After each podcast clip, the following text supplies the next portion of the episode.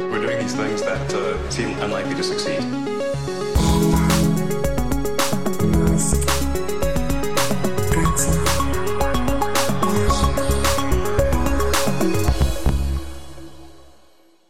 Bueno, bienvenidos a un nuevo episodio de Elon. ¿Qué tal estás, señor Matías? Muy bien, un poco adormilado como siempre. ¿Tú qué tal? Yo sin adormilar. Tenemos un montón de cosas que, justo, venimos de un episodio que no comentábamos nada de Tesla y ahora tenemos que comentar un montón de cosas de Tesla. No vamos a mencionar todo el tema del, de la primera beta, de, estas betas que están rodando ya en las carreteras del full self-driving, de lo, digamos lo que sería el, el inicio de un periodo de, de, conducción autónoma en casi cualquier situación, ¿vale? Porque lo vamos a dejar para el siguiente episodio porque se nos están acumulando un montón de noticias. Esto es el episodio que tenía que haber salido hace unos días, pero el mundo es así. Nos hemos, estamos hablando tanto de Elon que se nos ha pegado el Elon Time, ¿no? Este. lo, que, lo que sí es bueno, y Matías va a ser un episodio raro, porque Matías va a tener que dar muchas cifras, por un motivo que es que Tesla se ha puesto a, a, a rebajar los coches, pero yo creo que el, el, Model S en dos días lo rebajó dos veces algo. Sí, al final el precio se quedó en 69.420, que bueno, la combinación sí. del 69 con el 420 ya se sabe, ajá, el humor ajá. tontorrón de Elon Musk, pero también le han subido el rango. Yo no sé si esto tiene que ver, el rango, quiero decir la, la autonomía, yo no sé si esto tiene que ver con que Panasonic ha mejorado a lo mejor la densidad de Ajá. las baterías o cómo consiguen esa eficiencia, ¿no? Pero es que, por ejemplo, el Model 3 Long Range, el de gran autonomía, lo suben 50 kilómetros, o sea, hasta 568. Luego, pues hay algunas subidas un poco más discretas, ¿no? Como uh -huh. el, el, Model Y de doble motor, que sube 14 kilómetros de autonomía. Sí, es episodio... un poco, es, es una combinación. Son las típicas mejoras iterativas de software y en principio Panasonic, según me han comentado algunos inversores, um, ha estado también mejorando. O no es que lo sepan ellos, Panasonic ha dicho que han, han mejorado las baterías tradicionales, ¿no? Hmm. Además, ya de lo, de lo, del litio ferrofosfato, de las baterías, de los Model 3 chinos, de los que luego hablaremos, pero ya empiezan a ser cifras bastante altas. Por ejemplo, el Model 3 de largo rango, de largo alcance,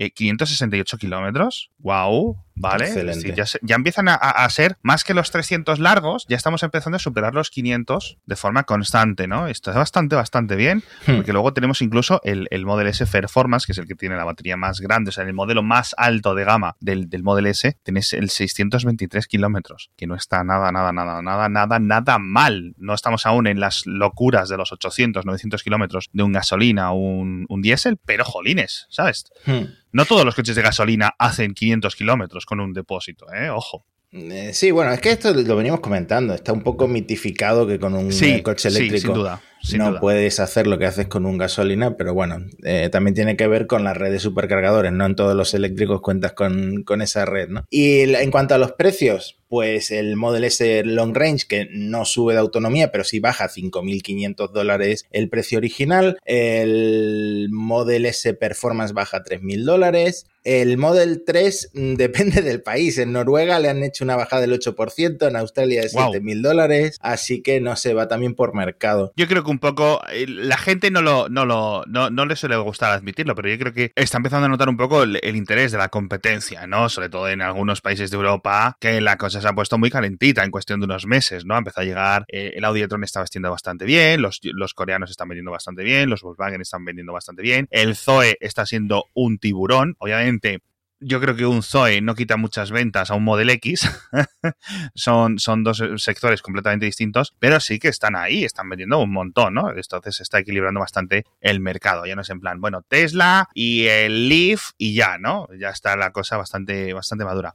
Así que bueno. Por cierto, lo que han quitado es eh, una cláusula que tenían muy de Elon, mm. que de que le podías devolver a los siete días el coche y no sí. te hacían preguntas. O sea, no lo podías devolver destruido el coche, pero sí. podías devolverlo por cualquier excusa y te reembolsaban el dinero. Una de las cosas guays, una de las cosas que un montón de, de clientes, digamos, que se metían, ¿no? Es en plan, bueno, a muy malas, si, si me entra todo el tembleque después de comprarlo, después de meterme, ¿no? Este salazo, lo devuelvo y sé que puedo. Por lo visto, pues eso, ha sentado muy mal en futuros compradores o gente que dice, pues es que yo no lo hubiera comprado sin esta cláusula, ¿no? Como que le da un montón de seguridad a un montón de personas que dicen, que estaban como indecisas, ¿no? Y, y ha sentado mal en general a lo que digamos es el fandom en cierto sentido. Pero bueno, también es cierto que, a lo mejor algunas personas abusaban de esto o que se les estaban acumulando de alguna forma y que, bueno, era una de las cosas que también que distinguía, ¿no? A Tesla de, de otros. Pero bueno, en fin, estábamos hablando de supercargadores y quiero comentarlo porque también ha habido mucho revuelo estos días porque se ha subido el precio de los eh, supercargadores. Al menos aquí en España, poco a poco van subiendo. Entonces, eh, yo lo vi en el Twitter de Lars, de Tesla para Todos, que habían subido a 0,34 euros, efectivamente, en la web oficial de España ya lo habían subido. Y empieza a escocer la subida, ¿no? Eh, a muchas personas, a muchos dueños, que, bueno, porque antes Tesla es en plan, eh, sí, supercargador, gratuito, para vida, no sé qué. Pero obviamente, pues eso no es sostenible, ¿no? Es una herramienta de captación como, como cualquier otra, ¿no? Como los típicos descuentos y cosas de un concesionario de compra, compra, compra, ¿no? pues estaba así. Pero claro, en 2017 estaba a 0,24. Ahora está a 0,34. Estamos justo en un periodo, además, que a lo mejor no va a durar mucho, o creo yo que no va a durar mucho, que la gasolina está muy barata. Sí. Muy barata. O sea, yo el otro día eché diésel a menos de 0,90, que era ridículo. No estoy moviendo el, el coche apenas, que por eso está tan barato, pero está ahí la cosa, ¿no? Pero también se ha sobredimensionado un poco, porque el, usuario normal eh, lo va a cargar en su garaje, seguramente tenga una tarifa con discriminación horaria y seguramente le salga casi gratis a conducir su Tesla, ¿no? Entonces. Sí, exacto. Entonces, para prepararnos, para documentarnos, he estado preguntando a varios dueños de Tesla y me han estado contando. Dice, a ver, échame la factura. Me pasan PDFs, me pasan fotos del móvil y estabas, puedes cargar en tu casa por la noche en la tarifa Valle, tarifa Super Valle, etcétera, a 0,06, 0,05. Estamos hablando, o sea, de, euros, es decir, 5 céntimos eh, el, el kilovatio hora con impuestos, ¿vale? Es decir, de ahí hasta los 34 estamos multiplicando por 7, ¿no? Entonces, bueno, ¿quieres cargarlo súper rápido y ahora cuando lleguen todos estos cargadores de,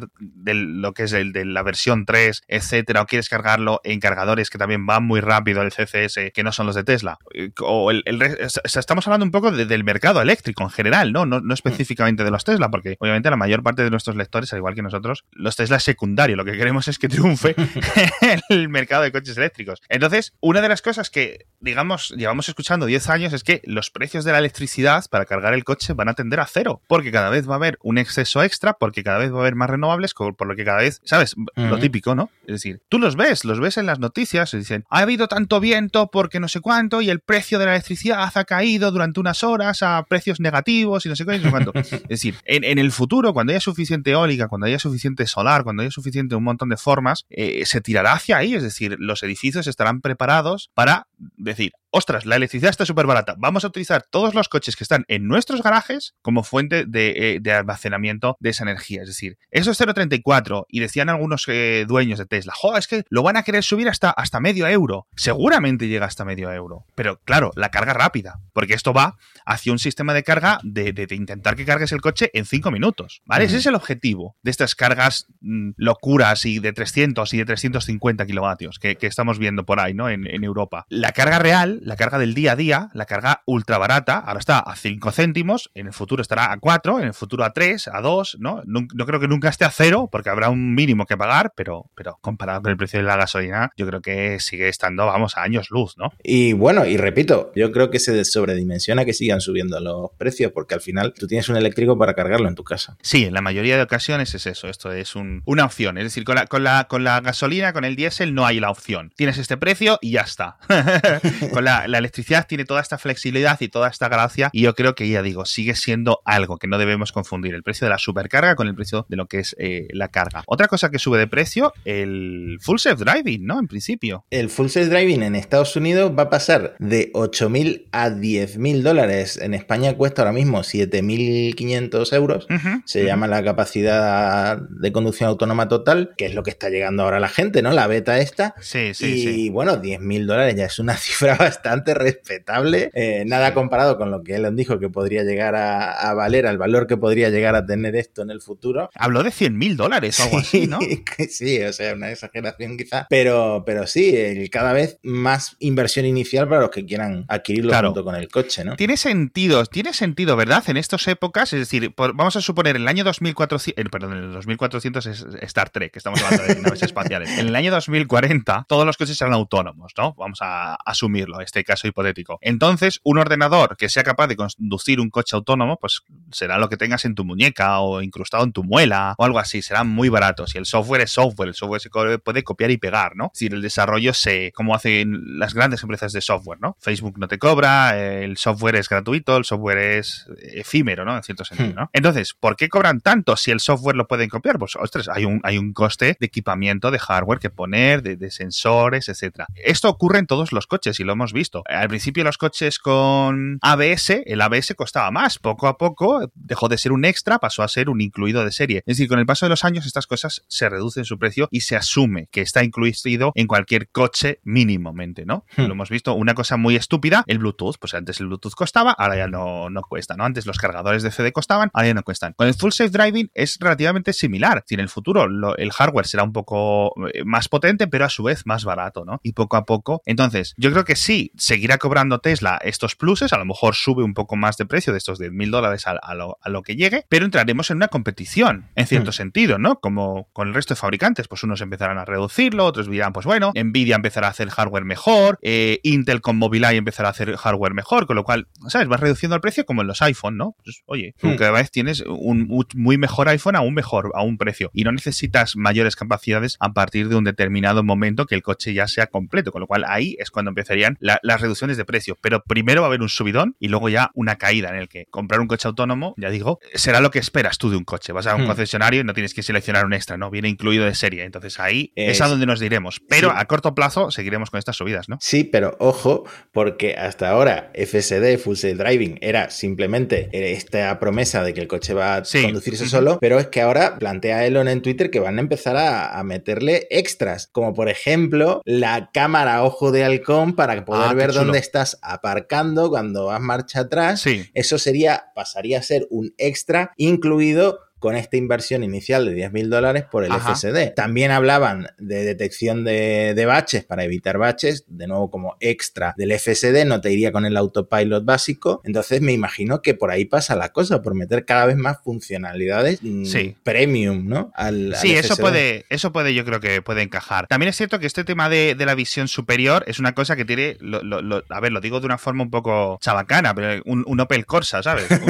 obviamente un Dacia no lo tiene, ¿vale? Que por cierto, tenemos que hablar de Dacia. Es el podcast que es, pero tenemos que hablar de Dacia. Pero es común este, este software y hacía, era muy raro que, los Tesla con toda la cosa de es un ordenador sobre ruedas, no lo tuviera porque era una cosa chulísima y que sabemos que tenía todas las cabras rodeando y que se podía programar, ¿no? Era, era muy mm. curioso que no tuviera, como hay un montón de cosas que es curioso que no tenga. Hemos comentado el DMS, el Driving Monitoring System, el sistema de, monitorización o de seguimiento al conductor para evitar un conductor que se duerma, que se distraiga, etcétera, que es muy importante tenerlo, eh, los LIDAR, etcétera, pero bueno, ya mm. Eso yo creo que son particularidades de Elon. Si Elon no estuviera a la cabeza de Tesla, yo estoy seguro, es mi opinión, que, los Tesla tendrían en este software. De hecho, por cierto, con el líder leíste, ¿no? Que le preguntaron en la llamada con los inversores. Oye, Elon, si el líder no costase, si fueran gratuitos los aparatos de LIDAR, ¿añadiríais LIDAR a los, a los, a los coches? Y les dice no, y aún así. Y claro, no ha sentado bien en el resto de la industria, porque obviamente el resto de la industria también está haciendo sus coches autónomos o, con sistemas avanzados y están haciendo LIDAR. Están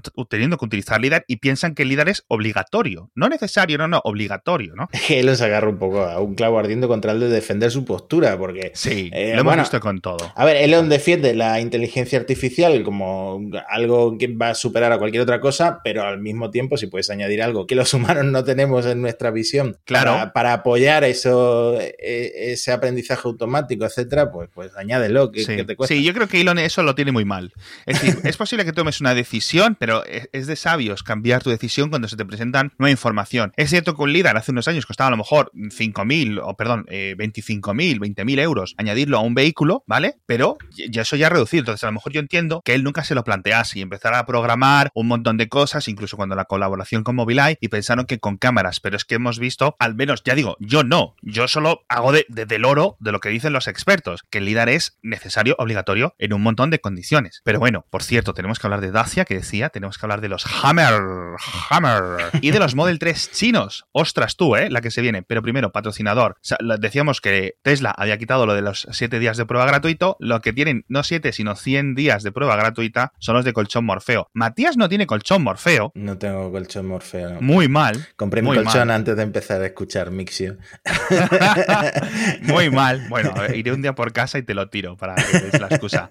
Pero ya sabéis, colchonmorfeo.com con el código MIX100 MIXX100 tenéis los mejores colchones del mundo. Además, tienen de todos los tamaños, se fabrican en España. La calidad es máxima. Por cierto, tenéis cosas súper inteligentes para la cama, tenéis cosas que tiene todo el sentido del mundo comprar. Y aparte de esos 100 días de prueba o 100 noches de prueba gratuitas que te dan, oye, mira, no me convences. El día 80 me he dejado 300, 400, 500 euros en este colchón, no me convence. Quitádmelo. Y van, te lo recogen, te devuelven el dinero y hasta aquí, buenas tardes, ¿no? Así que yo creo que eso es una oferta que dice mucho del producto que están vendiendo. Además, una atención a la postventa inteligentísima y brutal. Por cierto, envío en 48 horas, no, en 24 horas lo tenéis en vuestra casa. Ya sabéis, cuando vayáis a comprarlo, código MIX100, MIXX100 y tenéis 100 eurazos de descuento en colchonmorfeo.com. No sé si hablar de los Model 3 chinos, si hablar de Dacia, ¿qué quieres tú? Bueno, como te gustan las cifras en este episodio, te quería no dejar pasar la cifra que ha dado Elon al final de la conference call de los últimos resultados financieros, que dice que en 2021 Tesla pretende entregar entre 850.000 y un millón de vehículos. Mm hasta un millón. A ver, el año que viene está abierto expansión en Shanghái, está abierto Berlín y está abierto Texas, si todo sale bien. De hecho, creo que está, hay unas cifras de inversión en los próximos tres años, no para el año que viene, de 12 mil millones de dólares en capital. Es decir, Tesla, recordemos, con, cuando empezó a subir la acción, han dicho esto hay que aprovecharlo, han empezado a levantar capital, han empezado a conseguir un montón de dinero para meterlo en la caja para poder financiar todas estas expansiones. Yo creo que ha sido lo más inteligente que ha hecho Tesla en mucho, mucho tiempo. Entonces, tienen mucho dinero en el banco. Hace tres años, o hace dos años, cuando comenzamos a grabar el podcast, lo comentábamos, las están pasando muy mal. Les está costando mucho la salida del Model 3, estaba, fue una época complicada. Ahora a Tesla le va muy bien a nivel financiero, ¿no? Además está consiguiendo ingresos extra con los créditos eh, de estos de, contaminación que está vendiendo a otros fabricantes, con lo cual va bien. Veremos, un millón yo lo veo muchísimo, casi duplicar, ¿no? Pero oye, 800 mil, vamos a ver, porque yo creo que la fábrica de Berlín va a empezar a chutar coches que no veas, ¿no? Eh, bueno, pasamos si quieres a, China. Si te vas a Bélgica el mes que viene, a finales del mes que viene, a no, lo no mejor... me dejan salir del barrio, me van a dejar ir a Bélgica. bueno, pondremos alguna de las webcams del puerto. Alguna corresponsal.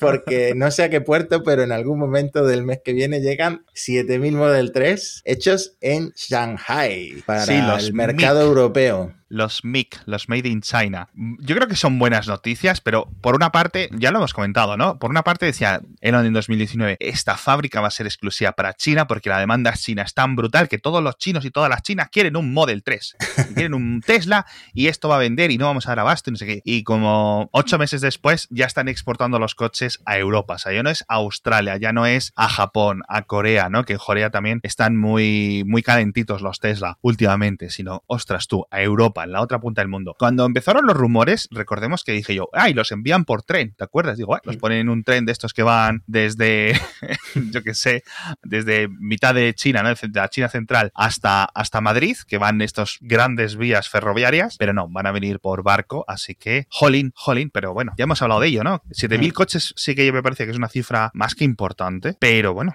bueno, es que la fábrica de Shanghai ha alcanzado eh, la producción de 250.000 unidades al año, así que nada, va, todo tren. Y em, estábamos, estaba viendo un análisis que me pasaste por el grupo que tenemos en Telegram que dice que eh, en China las ventas del Model Y se multiplicarían por cuatro si Tesla saca de una vez una versión más barata, porque ahora mismo en China solo se venden eh, dos modelos, no se vende aún el de motor trasero, el de un único motor trasero, entonces no se está vendiendo el más barato. Claro, a lo mejor Mm, la demanda realmente lo que le hace falta es eso, que, Tesla introduzca, empiece a fabricar allí también el Model Y más barato. No sé, eh, eh, no sé si el Model Y está teniendo la demanda que Elon nos vendía hace unos años. Es pronto para decir, estoy viendo, o sea, hay un montón de, banqueros en Wall Street que están con el Model Y que lo cagan y hay otros que piensan que va a ser el fin de Tesla, ¿no? Es en plan, buah, chavales, no vais a llegar ni al Cybertruck porque con el Model Y todo lo que habéis invertido eh, lo vais a perder porque no va a tener tanta popularidad como el Model 3, porque, porque cuesta más, porque tiene menos alcance, porque tiene peor aerodinámica, porque la gente realmente no va a comprar, porque la competencia es muy fuerte en este sector, ¿no? En el sector de, este tipo de coches, etcétera, ¿no? Yo creo que es muy pronto para decidir. Yo creo que el, el Model Y es el, coche adecuado de Tesla para un montón más de personas que el Model 3, ¿no? Pero, jolines, al final siempre sabemos, o sea, quiero decir, el, factor decisivo para comprar un Tesla o no, al final es el precio. Hmm. Bueno, y otro tropezón en China es que han tenido que retirar 48.000 coches por eh, suspensión trasera y suspensión frontal. Defectuosa. O sea, bueno, los se arreglarán y tal y volverán a, circular, pero bueno, un buen tropiezo. Sí, es muy curioso esto porque esto lo analizó la agencia de tráfico de Estados Unidos y vio que decían que no había ningún tipo de problema, ¿no? Es un problema en la suspensión, que en cuanto se lleva un golpe, digamos que hay uno de los, de los codos que salta, ¿vale? Eh, pasa en todos los coches, es decir, en cierto sentido, si te das un golpe con un bordillo muy fuerte, es posible que la suspensión o digamos el agarre hasta hacia lo que es el chasis se va a romper. En principio, lo que dice la agencia de tráfico de China es que no es tolerable el, golpe que hay que darse, es decir, que es muy ligero. Pero sí que es curioso porque se conoce, ya tiene un nombre, ¿no? En los foros de Tesla, ¿no? La Wumpy Wheel, la rueda trotante, ¿no? En cierto sentido. Porque le pasa a muchas, muchas, muchas personas, ¿no? A lo mejor un, un bache tonto, un golpe con un bordillo, cualquier cosa, y ala, la rueda por ahí, ¿sabes? O la rueda en cuanto empiezas a coger un poco de velocidad se te sale. Es un peligro muy grande, ¿no? Hmm. Además, este es un problema bastante antiguo. El, actor de Aladdin. todo esto lo, hemos comentado. El actor de Aladdin que le pasó, es verdad. Llevamos tanto tiempo grabando. Es este verdad. que ya tenemos nuestro propio archivo para mandar a la gente a, escuchar episodios antiguos. Ojalá acordarnos del episodio concreto, pero bueno, por ahí estará. es verdad.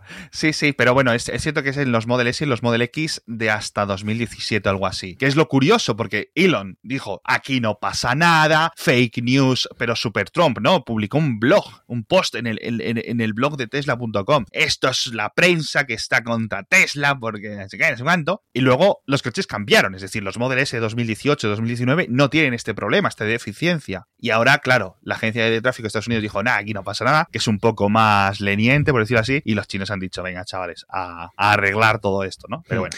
Bueno, quería saltar a Europa, eh, pero antes de dejar China, Foxconn, eh, la empresa que fabrica los iPhone, ha anunciado el que pretende comerse un 10% del mercado de coches eléctricos y ha presentado su, tren eléctrico, ¿no? Este chasis que presentan siempre los fabricantes con todo el, motor, etcétera, y las baterías. Pues a ver, es Foxconn, ¿no? Es, un nombre grande.